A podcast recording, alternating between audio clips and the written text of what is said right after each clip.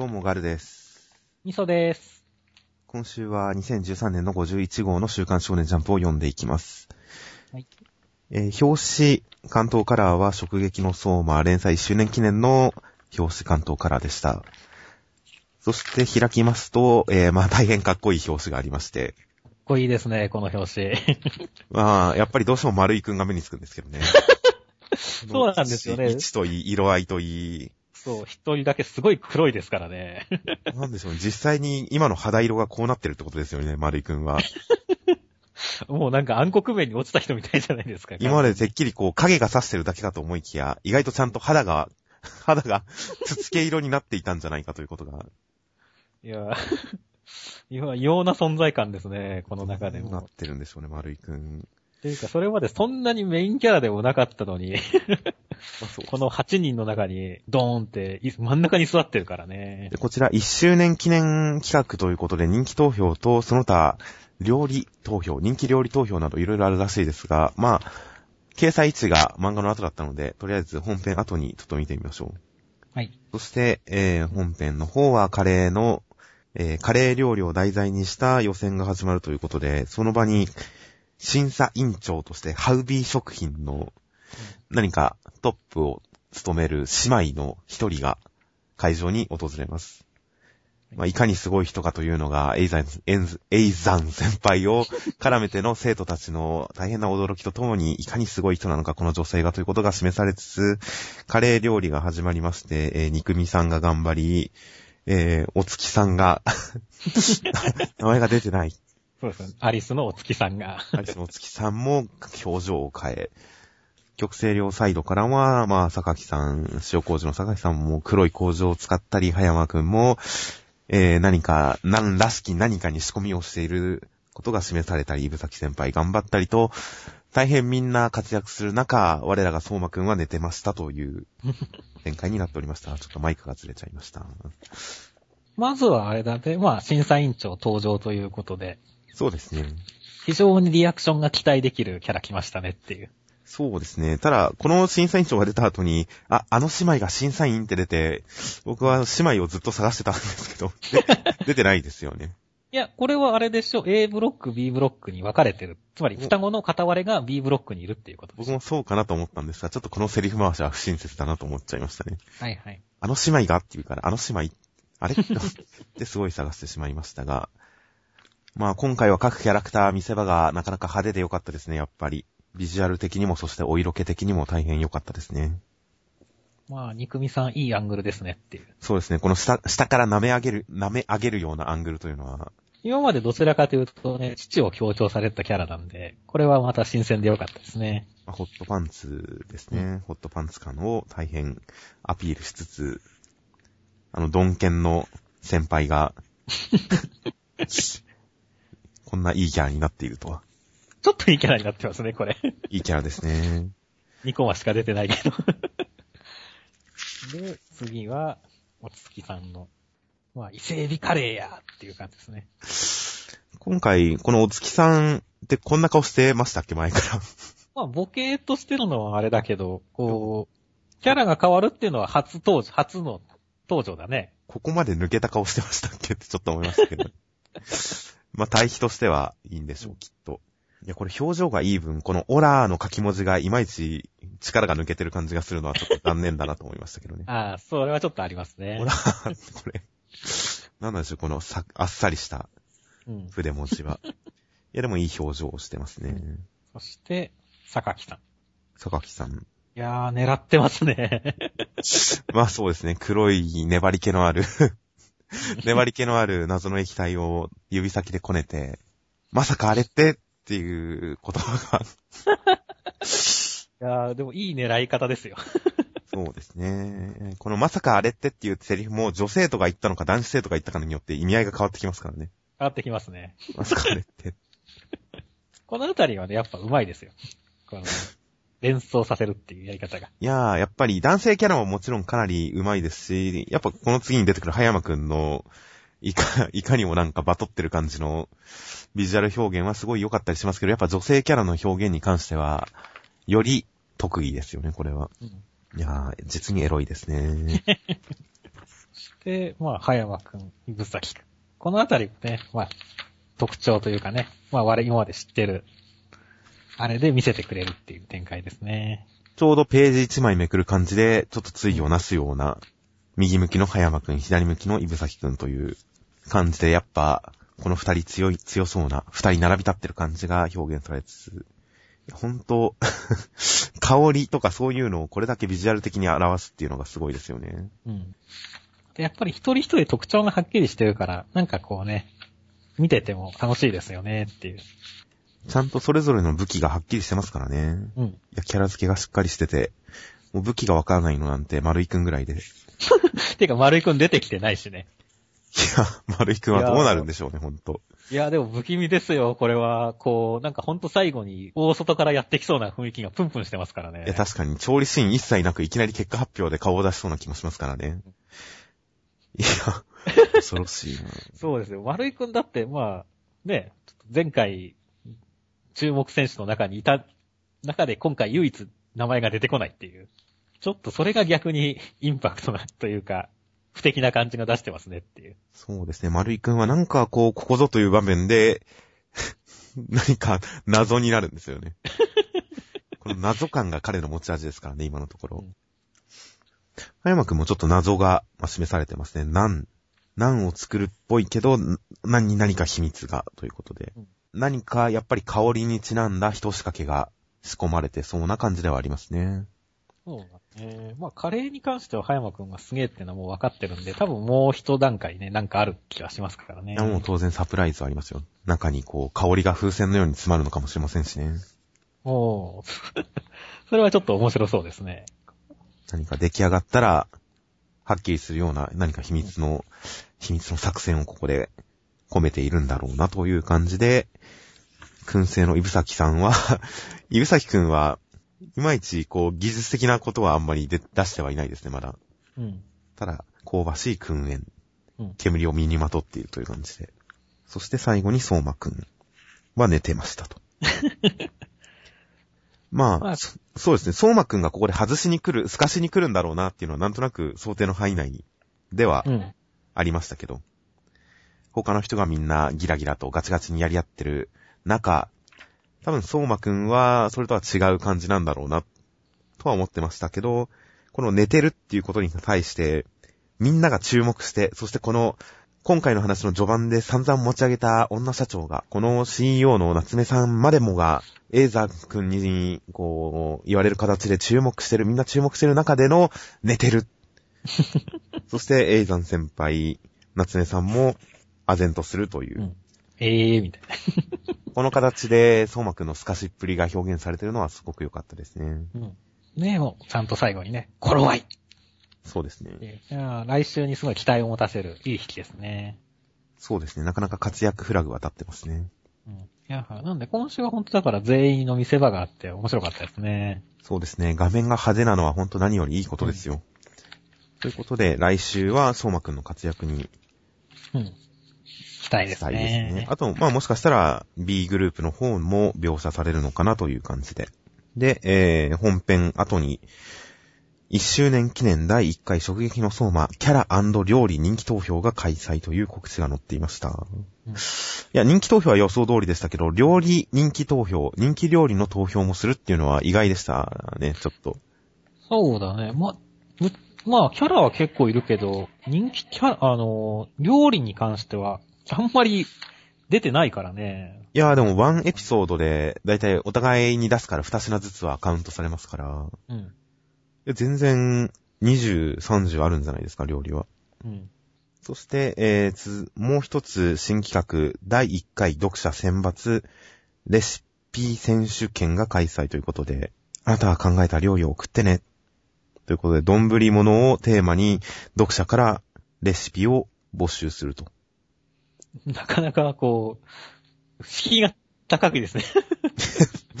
そうですね。メイン読者の少年週刊、週刊少年ジャンプメイン読者の少年たちはなかなか 手が出しづらいかなとは思いますけど。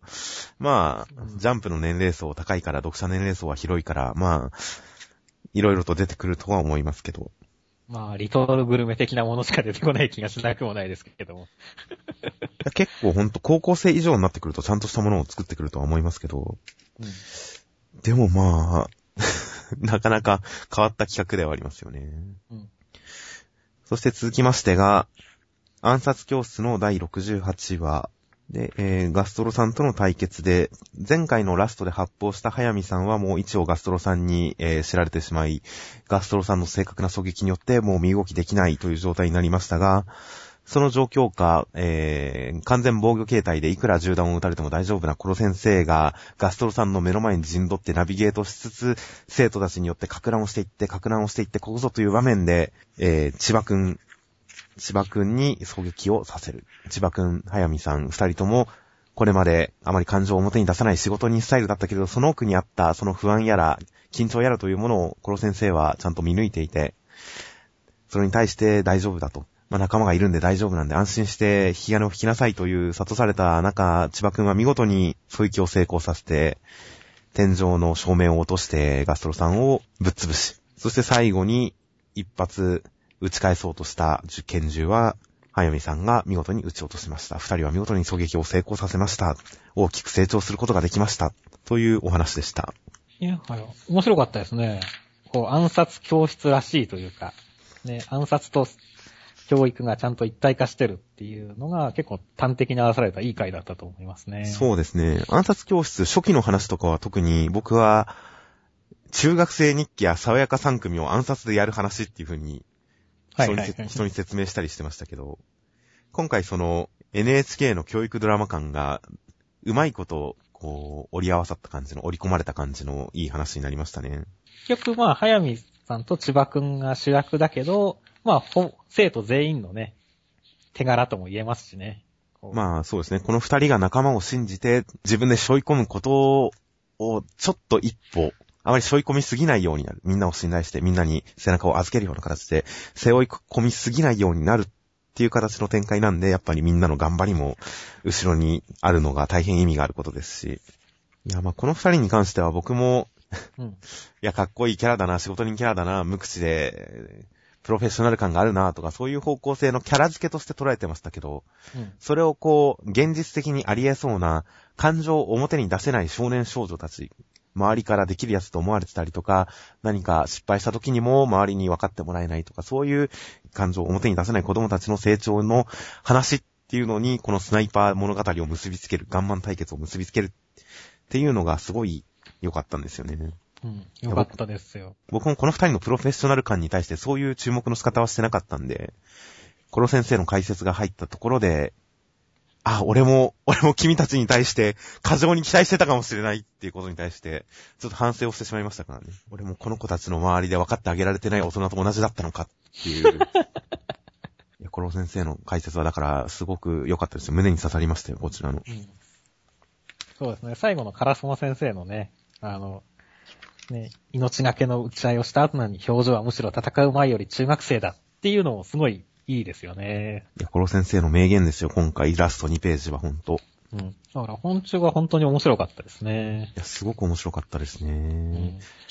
そしてまあ、この二人の話につながる前の段階でも、この生徒たちを動かすときに、コロ先生が最初名前で呼ぶ。名前で呼ぶと、こう、ガストロさんが位置を把握できるぜ。名前も把握できるから、えー動きが読めるぜっていうところに出席番号で言う。そこから先、生徒それぞれの、えー趣味、特徴、最近あった出来事などで指示を暮らしていくっていうあたりも、やっぱり絆感。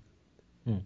このクラスの絆、コロ先生の、こう、先生力によって、こちらが圧倒してる。生徒たちが生徒たちだからこそ、E 組だからこその力で暗殺者に立ち向かってるっていう。この展開はなかなかやっぱ熱いですよね。熱かったですね。学生だからこの。先生、うん。大活躍。りっちゃんも大活躍ですよ、本当に。まあ、りっちゃんもそうですね。ちゃんと参加してますから。うん。まあでも逆にガストロさんはあんまり 見せ場がなくなってしまいましたけれども。でも、いい敵キャラでしたよ、本当に。ガストロさんはこの後まあ、果たして再戦、再登場があるのかないのか、どういう形なのかはわかりませんが。まあ、正直この悪人感はないですからね、ガストロさん。ないですね、全然。実際、その、えースモックさん、グリップさんはちょっとこう、いやらしい感じがありましたけど。でも、ガストロさんは、なんか、スッキリしてるますからね。うん。ロブロさん的な再登場があってもいいぐらいですよね。そうですね。まあ、一応銃の専門家ですし、本当ですよ。キャラ超立ってますし。そうですね。いや、本当味方になってほしいですね、ガストロさんには。そうですね。再登場はぜひ、僕もしてほしいなと思ってますね。ということで、来週はついにボスということで、ボスの正体も判明するということで、うん果たしてこの話にどういうオチがつくのか。おそらく、なぎさくんの必殺技が出てくるとしたら、このタイミングかなとうん。いうのもありますんで、うん。なぎさくんの必殺技が発揮するかもしれませんし、死神さんの影がずっと出てきてないですけど、これに関しては松井先生が書く分には全く油断はできないですし、いや、本当急な欲ありはありそうですからね。そうですね。終わりに近づいてる分、いろいろとハラハラ、いろいろと心配もありますから、なかなか最後まで展開が目が離せない形にはなっております。では続きまして、ワンピースの728話、えー過去の回想の続きとしまして、えー、モネさんがドフラミンゴさんのファミリーを城の中に招き入れてしまった。城は乗っ取られ、結局陸王様も操られて国民を殺したことで国民にこう、失望されてしまったと。そこにこの国を救いに来たドンキホーテ、ドフラミンゴだ、とドフラミンゴさんが乗り込んできて、そして国は一夜にしてドフラミンゴの手に落ちてしまいました。という回想を語り終え、そこからさらにおもちゃの兵隊さんが語ることには、えー、当時の王女ビオラ様はバイオレットの名を変えて幹部になってる。そのおかげで陸王様は生かされている。うんということを語り、一方、闘技場の地下では、え ーもう陸王様と、えーおじいちゃん、チンジャオさんを残して、うん全員消えて、全員おもちゃにされてしまったので、もうみんなこの人たちのおもちゃにされた人たちのことを忘れてしまっていました。そして、ルフィはゾロと金エモンさんに再,、えー再会しましたが、バルトロメオさんは泡を吹いて行っちゃってました。そして、ベラミーさん忍び寄るという形になっていましたね。いやー、盛りだくさんでしたね、今週もまた。いやドフラミンゴさん、幹部たちでかいですね。一味の中にはちっちゃい人でかい人入り混じってますけど、うんこの三人は確かに、いや、でかいですね。いや、いい構図ですよ。それぞれの登場シーン。うん一味の登場シーン、幹部の登場シーン、それぞれ、なかなか迫力のある。あとやっぱちょっとみんなちょっとずつ若いっていうのがね。ああ、なるほど。ベビーファイブさんなんか結構わかりやすいくらいに若い感、じ。幼いですね。うん。で、バイオレットが実は王女様だったという。そうですね。衝撃の事実が明かされましたよ。うん。まあだからこそまあ前回のところでこう王宮に向かっていったっていうことなんでしょうけれどね。そうですね。まあ確かにここでなんで陸王さんが生きてんのかっていうところはね、ありましたから。ね、処刑されてたりとかね、してもおかしくない中で。っていうところの説明にもなりましたし。そうですね。まあ、陸王様がいるからこそ、バイオレットちゃんも、うん。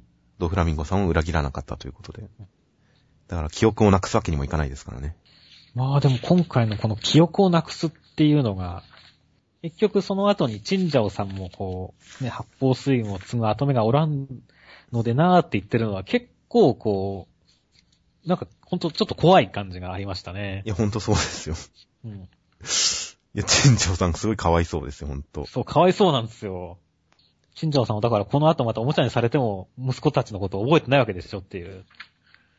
いやー、怖いななんかおもちゃの能力ってほんと怖いなって思いましたね。まあ、忘れられるっていうのはすごい、影響範囲もすごいですしね。うん。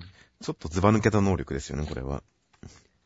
もう陸王さんも意識に大きな穴が開いたような、10年前に同じ感覚を得たっていう。まあ、バイオレットちゃんじゃなくて、むす、娘婿。うん。でもこれもしかしたら、ちょっと前回の時に、こう、まあ、スカーレットさんが、あの、陸王さんの娘なんじゃないかっていう話になってましたけど、意外とこの片足の兵隊さんの方が息子っていう可能性も出てきましたよね。この流れからすると。おもちゃの兵隊さんの立場は、ちょっといろいろ鍵に、まあ、もともと鍵なんですけども、ちょっとまあいろいろ想像できて面白いですね。階層の中に兵隊さん本人が出てこないっていうのはちょっと予想外でしたね。うん。そうですね。まあ今回はいろいろと階層が小出しにするパターンということで、多分今までのワンピースのエピソードの中、の中でも、類を見ないぐらい回想が小出しにされてるエピソードなんで、今回は。うん。まとめて語らないという。うん。なので今後もさらに何段階かちょっと謎が明かされるタイミングがあると思うんで、それが楽しみですね。楽しみですね。そしてバルトロメオさんは泡を吹いてやっぱ倒れちゃいました。かわいそうに。サインもらえないですね。幸福の中で言ったんでしょうけれど、ルフィとバルトロメオさんの絡み見たかったですけどね。見なかったね。どっかでがっつり絡ませてほしいんですけどね。まあでもその前に、ベラミーさんですね。そうですね、ベラミーさんがやってくるということで、ベラミーさんは、なんかあんまりもう敵って感じじゃなかったですから、ん。途中からやっぱり。ベラミーさん。だからちょっとこの、今顔のアップが映されてますけれど、カメラが下に行ったらもしかしたら、何かダメージを受けてるんじゃとか、何かどうにかなってるんじゃないかとか、うん。ちょっとベラミーさんが状況をどう動かすかっていうのは読めないですけど、こうルフィを認める感じのベラミーさん、だいぶいいキャラに、いい男になってましたから、やっぱ、うん再登場して。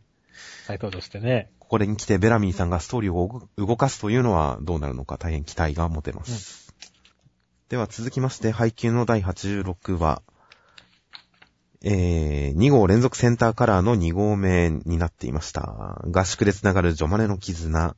ということで、各校の女子マネージャーが夜中に、夜中にこう、ガールズトークを、これから花開かせるんじゃないか、花に、花を咲かせるんじゃないかというような、そういう一枚になっておりました。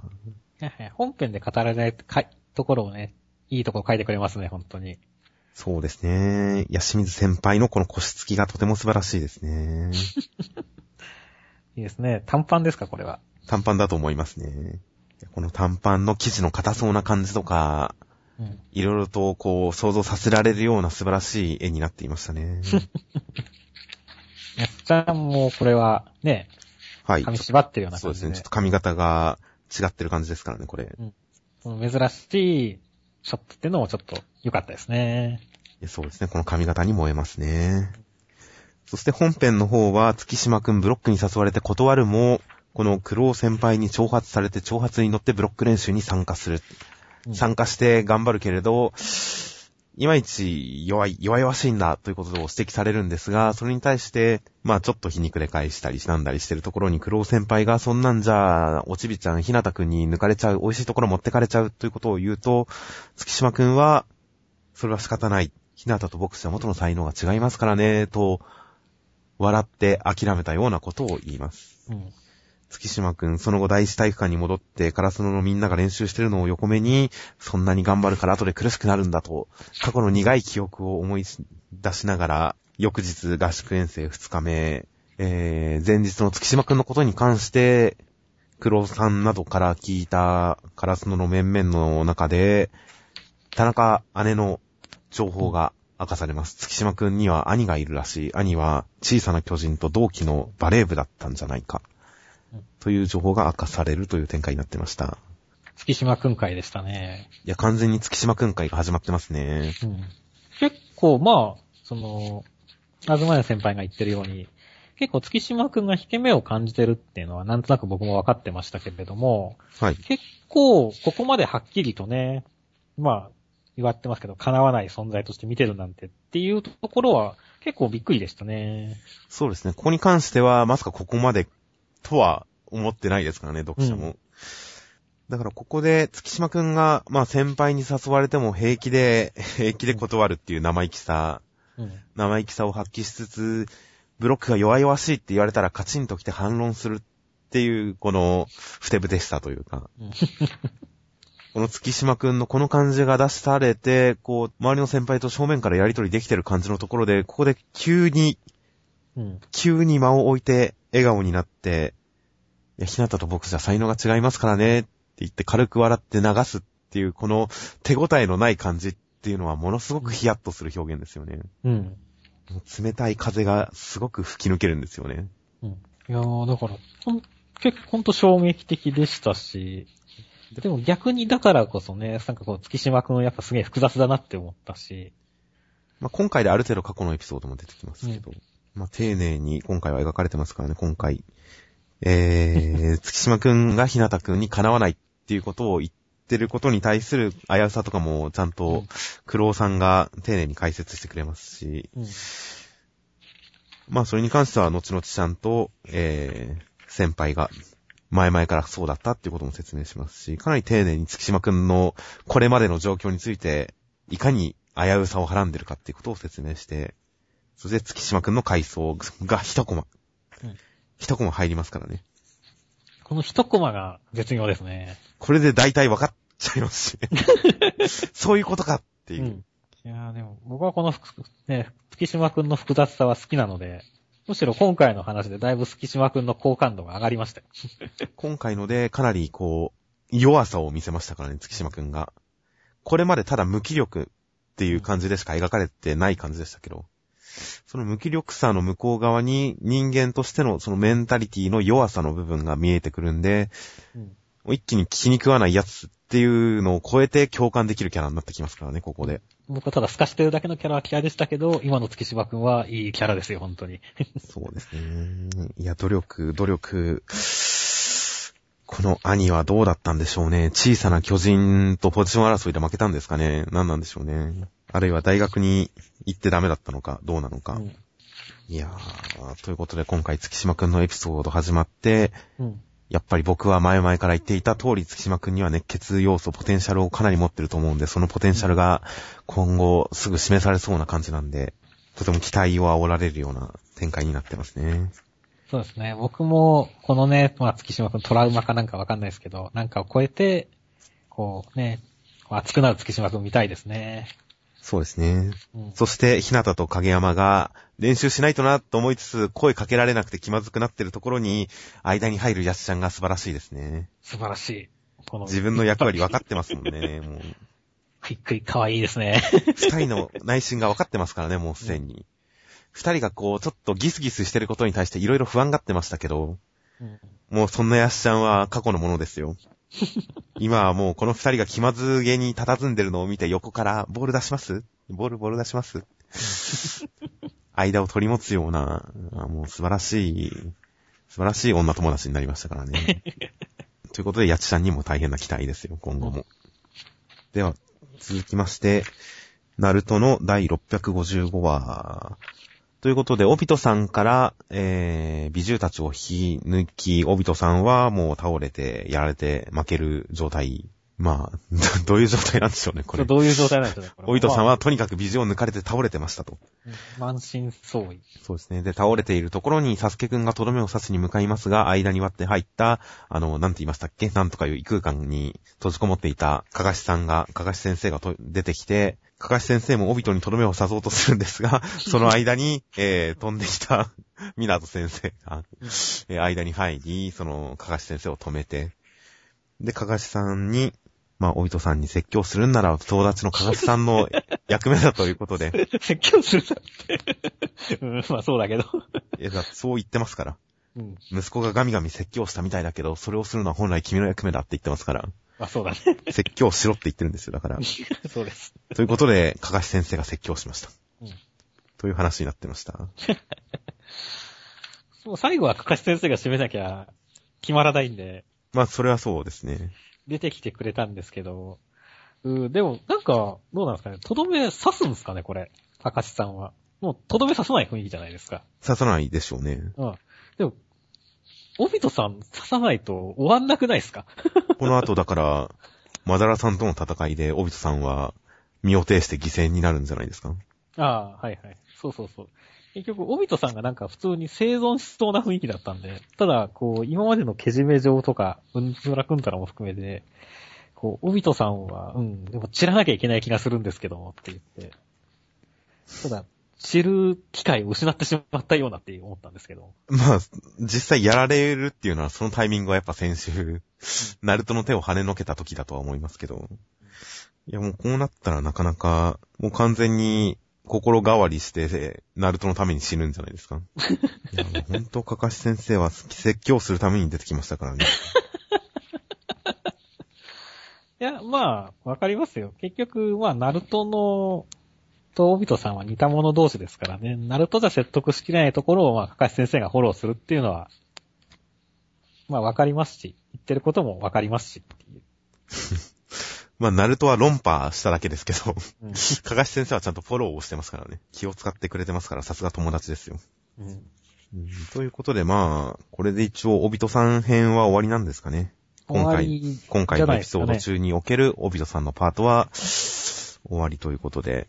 うん、まあ、今回はあくまで後処理のワンエピソードうん。という感じだったんで、まあサスケが問答無用で切りかかるっていうあたり、まあ、サスケらしいですけどねっていう。なんか狙ってるのかなとは思いましたけど、うん。サスケが何考えてるかわかんない的な描写が結構今回は意識的にやられてるのかなっていうふうに思ったんですけどね。ナルトに声かけられた時も、こう、点々で答える、点々々で答えるとか、サスケが、ちょっと、やっぱりもう一歩何考えてるかわかんない感じ。うん。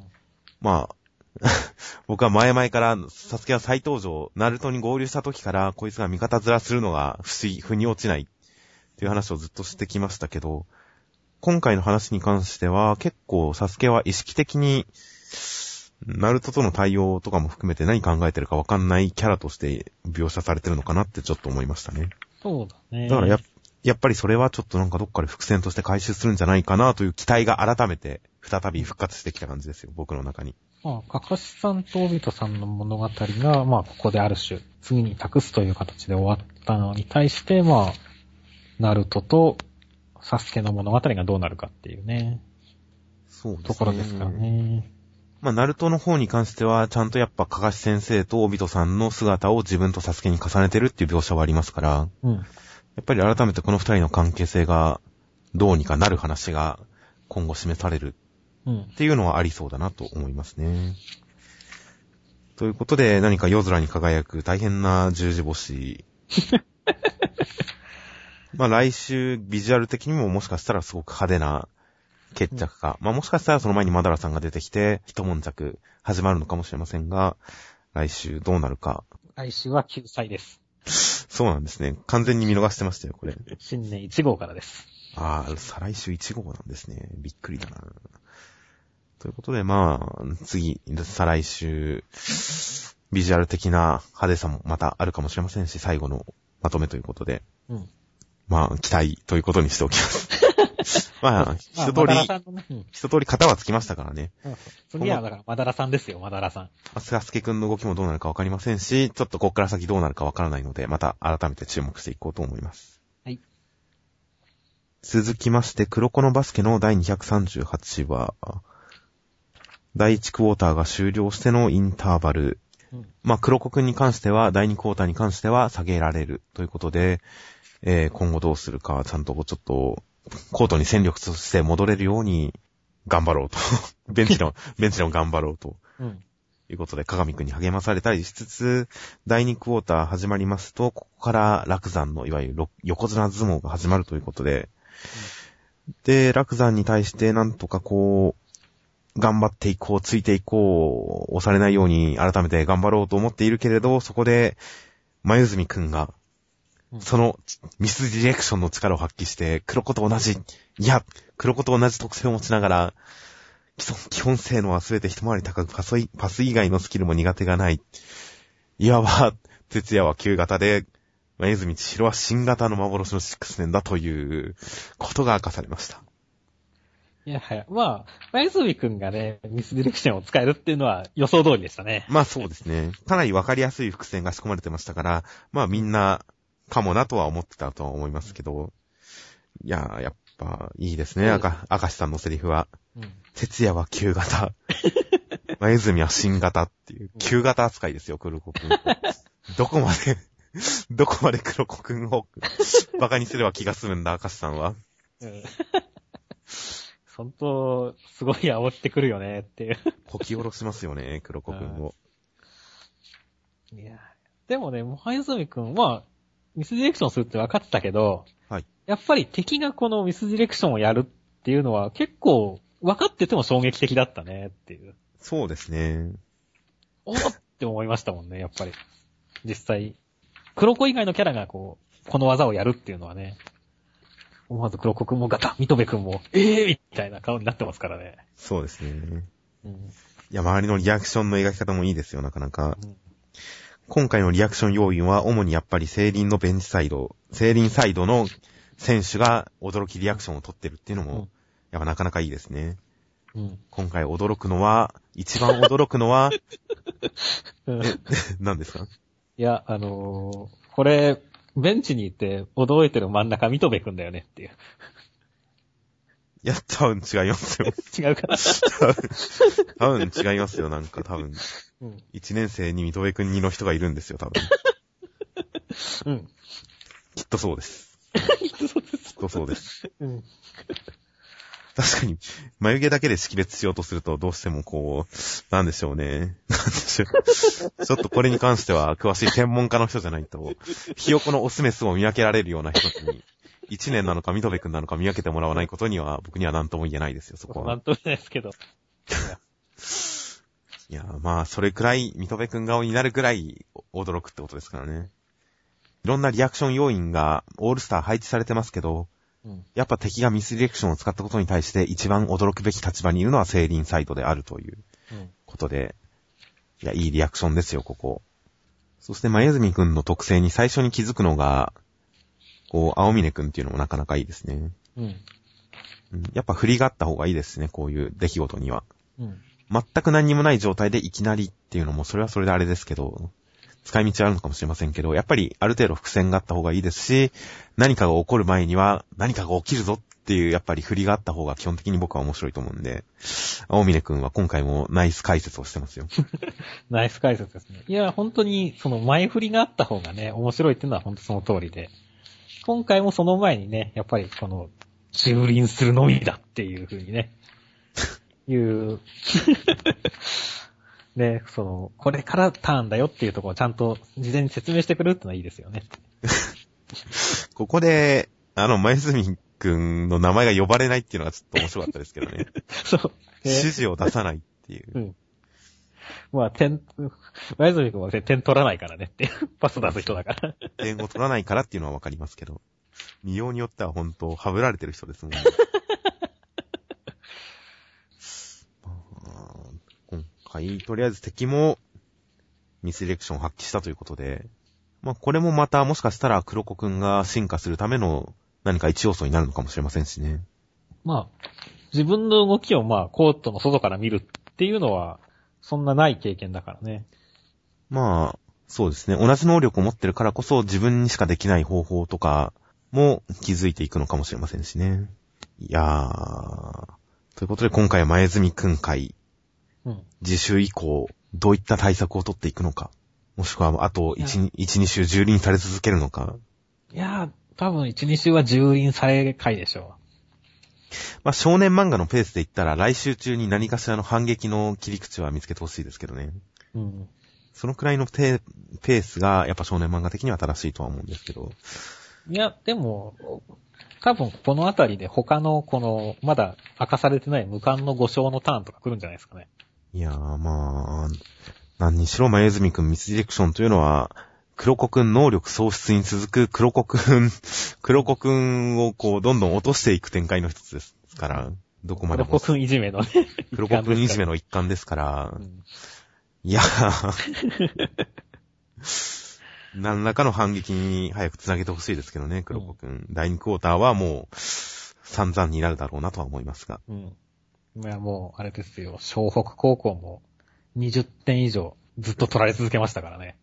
はい、はい。三の戦では。そうですね。まあおそらく蹂躙される、まあその蹂躙の展開に関してもそれはそれで見たいですし、うん。